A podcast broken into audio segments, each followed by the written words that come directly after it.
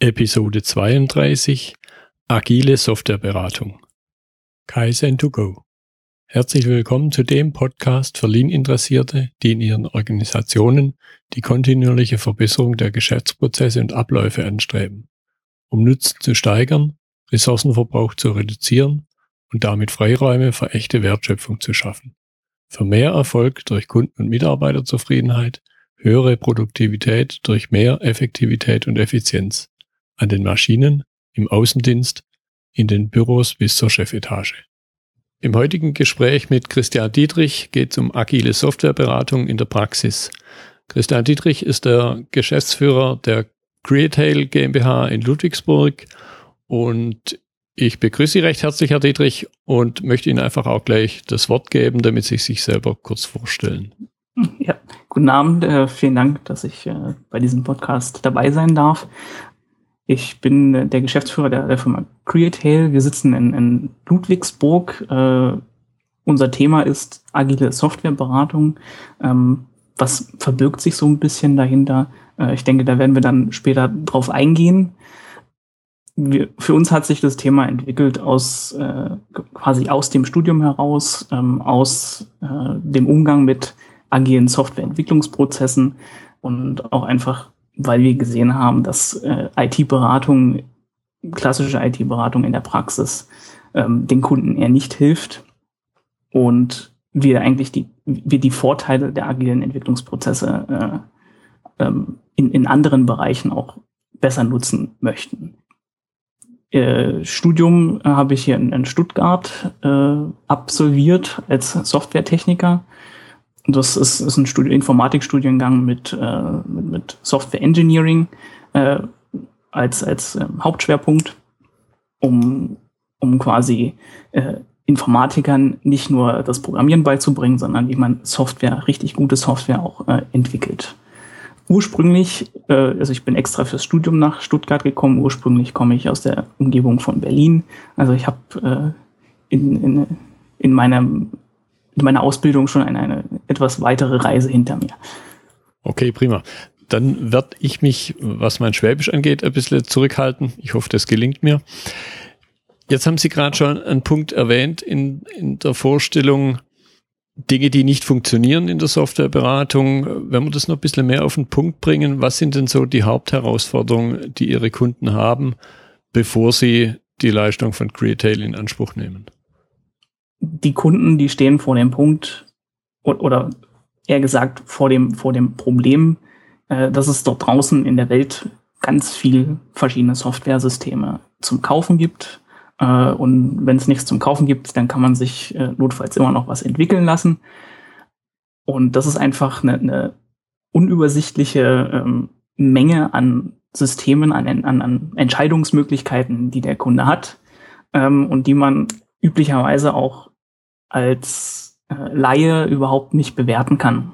Das heißt, ich, ich, ich äh, kenne mich mit der Technik nicht aus. Äh, ich bin auf die Produktwerbung der Hersteller angewiesen und ähm, welche, welche Werbung ist da tatsächlich ehrlich, was die Produkte angeht.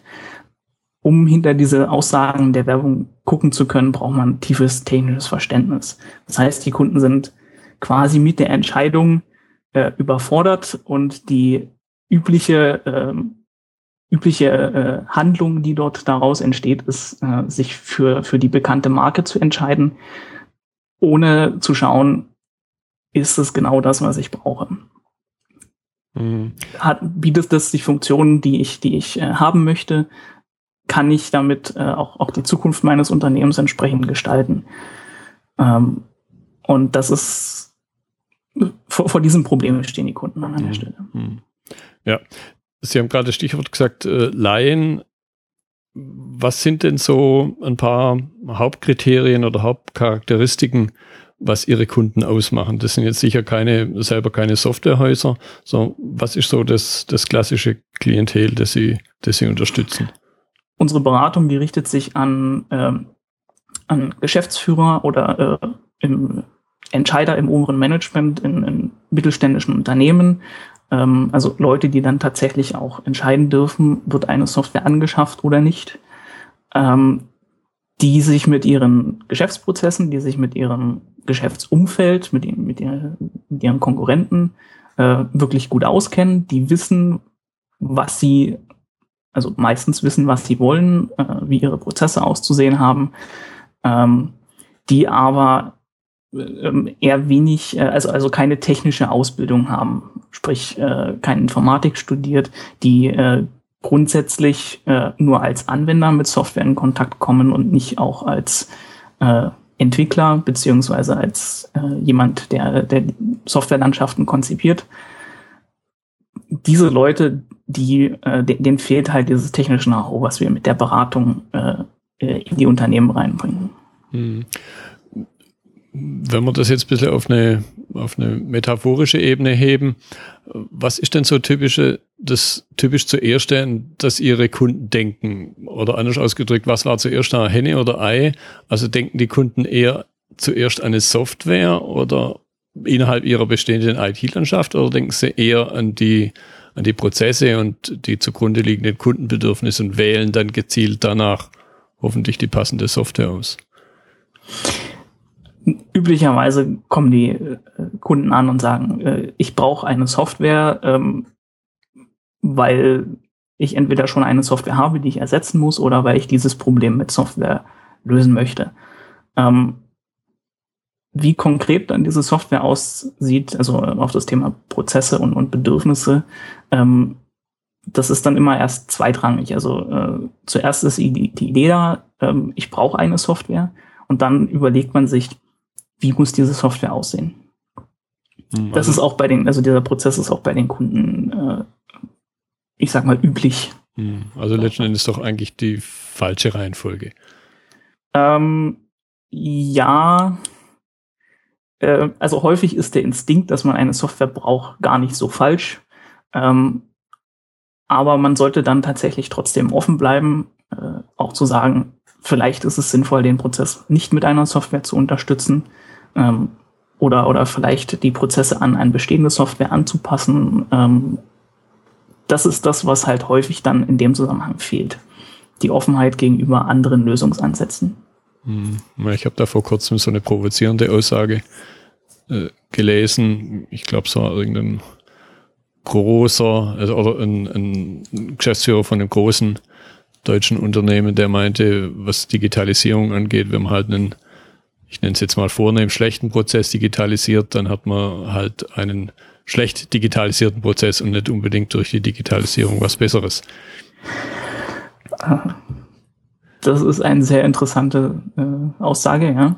Ähm, ja er, er, hat da sehr viel deutlichere Wörter, die mit SCH anfangen, was den Prozess charakterisiert. Okay, jetzt haben wir ja in unserem, in unserer Überschrift für das Gespräch äh, das Thema Agil drin. Innerhalb äh, klassischer Softwareentwicklung ist jetzt Agil so ziemlich Stand der Technik. Jetzt konzentrieren wir uns ja heute im Gespräch auf das Thema Softwareberatung. Was ist denn das Agile an der Softwareberatung bei Ihnen?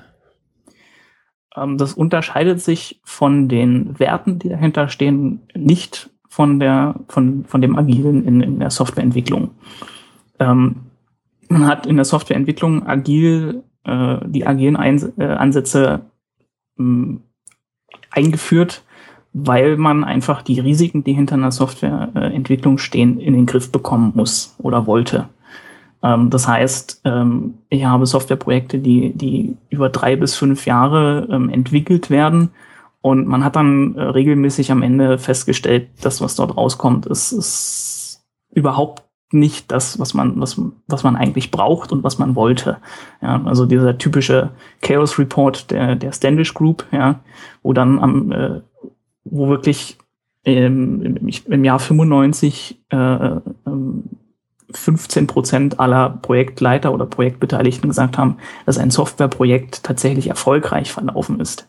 Ja, daher kommt dann auch so die Aussage, dass 80 Prozent aller Softwareprojekte scheitern. Und gerade für dieses Thema, um, um, um die, die Softwareprojekte dann auch erfolgreich zum Ende zu führen, haben sich dann die agilen Ansätze entwickelt. Das heißt, das Risiko zu managen, dass am Ende nicht das Richtige rauskommt. Äh, sprich durch ähm, schnelles Feedback, durch kurze Iterationen, einfach, dass man sich darauf vorbereitet, dass bestimmte Situationen einfach eintreten werden. Ähm, wir sagen immer, äh, folgende Situationen werden eintreten. Zum einen, der Kunde weiß nicht zu 100 Prozent, was er möchte. Ja, das heißt, da werden immer noch Sachen kommen, ach, und das hätte ich auch gerne noch. Mhm. Äh, und der Kunde ähm, wird seine Meinung auch ändern während des Projekts. Ja, das ist dann so, das hätte ich mir jetzt aber anders vorgestellt. Und das ist der Kern äh, in den agilen Ansätzen oder in, in den agilen Methoden, die äh, der, der, der dort quasi äh, Risiko gemanagt wird. Mhm. Mhm. Ähm, und einfach zu sagen, die gleichen Probleme, die existieren auch schon, bevor man eine Software entwickelt. Ja, also äh, ob ich jetzt eine Software kaufe oder sie entwickeln lasse, äh, ich weiß ähm, am Anfang immer noch nicht zu 100 Prozent, was ich brauche. Ja, und dann kommen die Unternehmen an und sagen, okay, machen wir mal ein Pflichtenheft. So, dann sitzen da Ingenieure sechs Monate, ein Jahr lang rum, schreiben alle Anforderungen penibel auf und haben dann aber, also wenn sie eine vernünftige Ausbildung haben und es verstanden haben, dann haben sie schon im Hinterkopf, das, was ich dort aufschreibe, äh, ist erstens unvollständig und zweitens sowieso falsch. Ähm, das heißt, man steckt dort ein Jahr Arbeit rein in, in ein Thema, was eigentlich schon überholt ist, wenn es aufgeschrieben ist. An dieser Stelle setzen wir quasi mit dem Agil an, dass wir sagen, bei der Softwareauswahl kann man genauso vorgehen wie bei der Softwareentwicklung. Man schaut sich an, was sind die Anforderungen grob, was man zu diesem Zeitpunkt weiß, sucht eine Software aus, die diese Anforderungen erfüllt, äh, beziehungsweise versucht eine Software zu finden. Ja, es gibt nicht immer unbedingt so viel Auswahl, ähm, dass man sagen kann, ja, man findet immer eine Software für das Problem ähm, setzt ein Testsystem auf, ja, lässt es die Leute ausprobieren und dann kommt das Feedback. Und mit dem Feedback geht man in die nächste Iteration. Mhm. Das ja. ist am Anfang natürlich auf dem Papier erstmal aufwendiger. Aber es zahlt sich am Ende aus. Einfach. Ja, und in dem, in dem Augenblick, wo ja mal Geld über die Theke sprichwörtlich gegangen ist, sprich, wenn man was gekauft hat, dann wird es nochmal ein Stückchen schwieriger, was zu verändern. Meine Software kann man umentwickeln, aber eine Sache, die man gekauft hat, ein Auto, das in der Garage steht, genau. kann man ja nicht einfach zurückgeben. Genau. Und dann rennt man schon ins nächste Problem. Man hat jetzt was gekauft, eine Software, äh, und jetzt muss die benutzt werden. Ja, man stellt dann zwar fest nach dem Kauf, okay, das ist, passt eigentlich eigentlich hinten und vorne nicht. So, aber wir haben es jetzt gekauft, jetzt wird's benutzt. So. Und dann macht man sich die Probleme nur noch größer. Ja, ja. Ja, jetzt haben Sie ja in Ihrem Beratungsmodell, Sie sind ja nicht nur reine Beratung, sondern Sie machen auch äh, Prototypen, Implementierung und da habe ich auf Ihrer Seite auch das Stichwort Open Source gefunden. Wenn wir da jetzt mal rein die Beratung uns anschauen, was für Vorteile bietet da dann konkret die Open Source für Ihre Kunden? Ähm, Im Beratungsprozess ähm, steckt da einfach dahinter, äh, dass, dass, dass man da viele Abkürzungen nehmen kann. Also so ein Open Source System aufzusetzen, da muss man nicht erst den Hersteller einschalten, sondern das kann man einfach machen, in der Regel. Ja. Ist zwar nicht unaufwendig, aber äh, gerade wenn es große Systeme sind, aber üblicherweise geht das viel einfacher, wenn man das, also wenn, wenn man dort ein Open Source System nimmt. Dann häufig äh, Software entspricht nicht 100% den Bedürfnissen, so wie sie, wie sie angeboten wird. Das heißt, da sind immer Anpassungen notwendig. Bei Open Source kann man einfach dort prototypisch die Anpassungen einmal ausführen.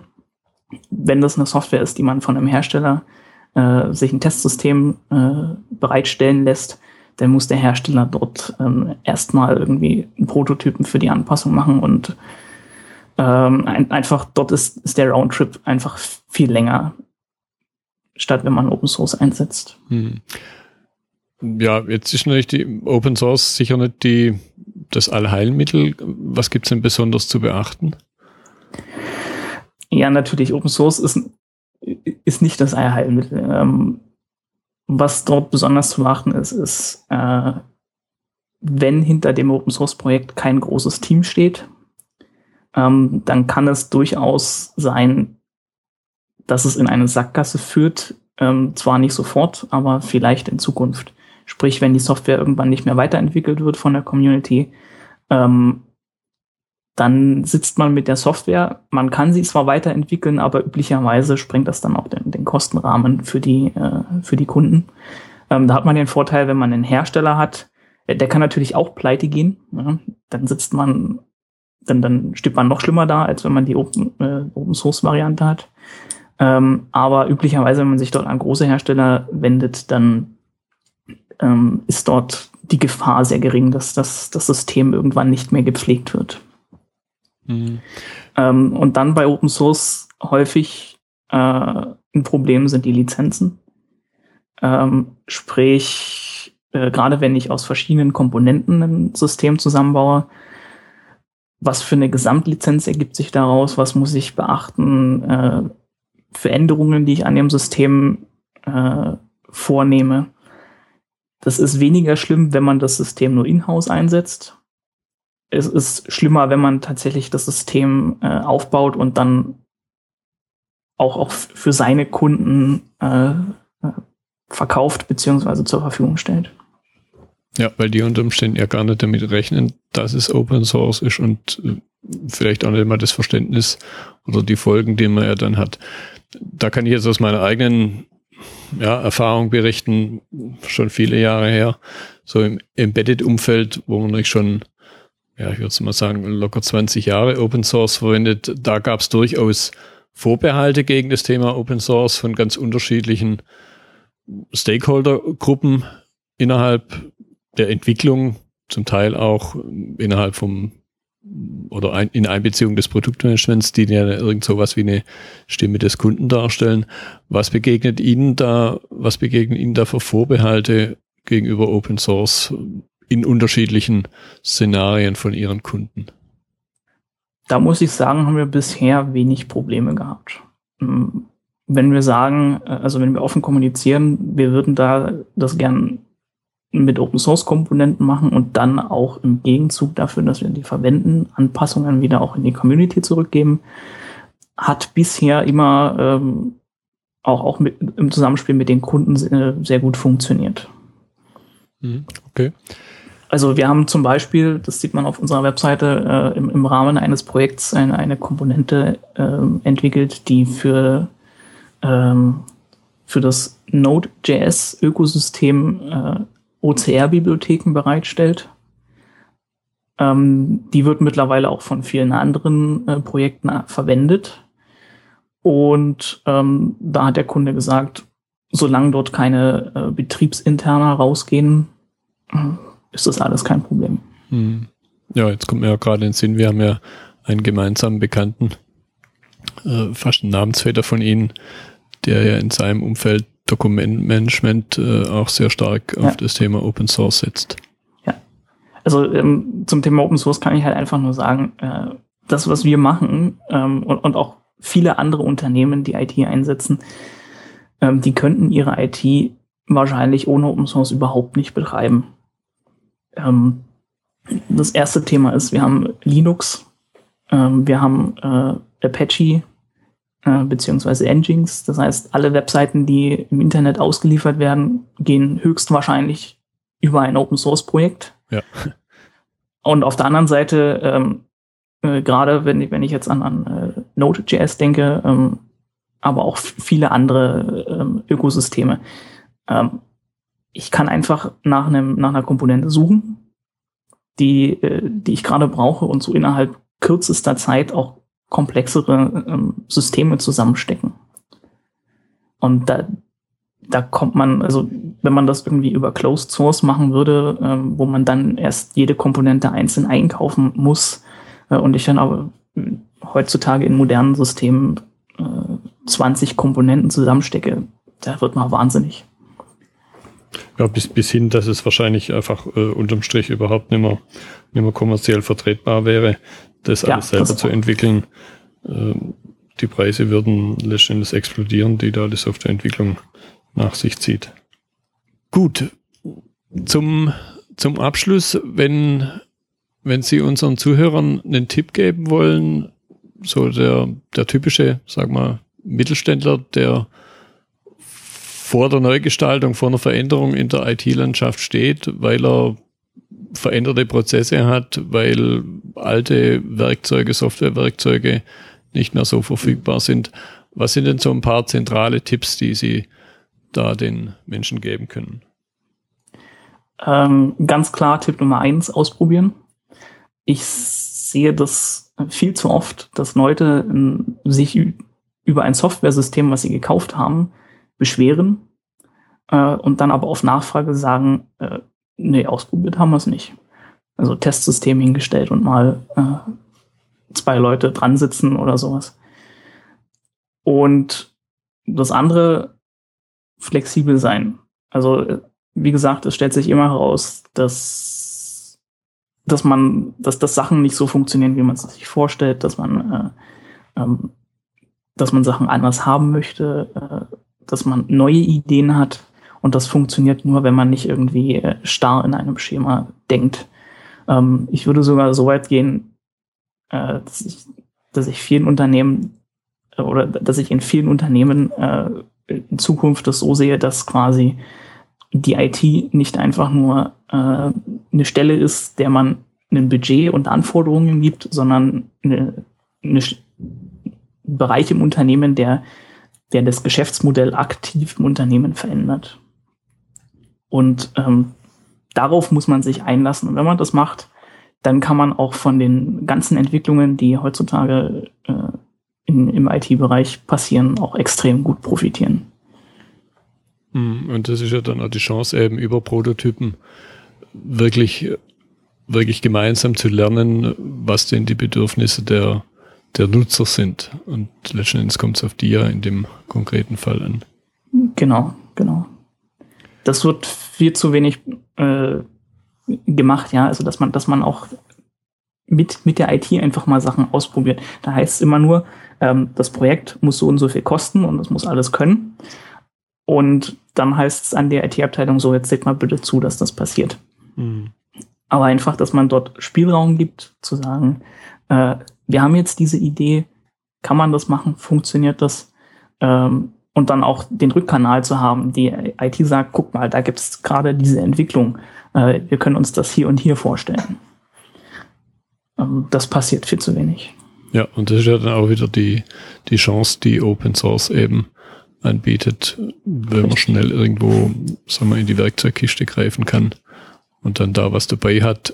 Und dann eben auch so dieses lapidar, dieser lapidare Spruch eben, wenn man da nicht nur einen Hammer drin hat und dann auch nicht jedes Problem nur ein Nagel sein kann.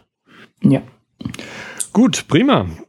Ich finde diese Kombination Prototyping, Agil und Open Source, das ist ein spannendes Thema, wo man viel viele Dinge rausholen kann. Da danke ich Ihnen jetzt für die, für die Zeit, für unser Gespräch.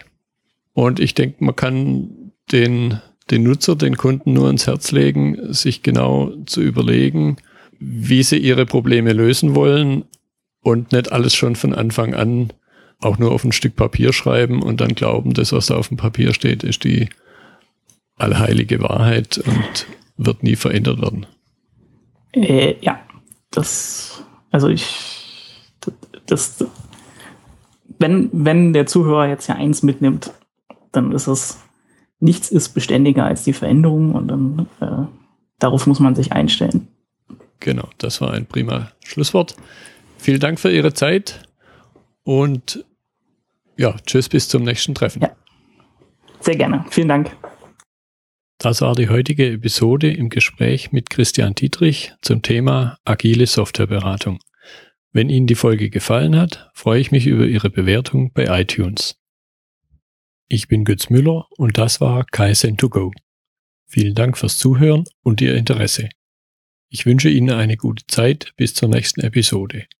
Und denken Sie immer daran, bei allem, was Sie tun oder lassen. Das Leben ist viel zu kurz, um es mit Verschwendung zu verbringen.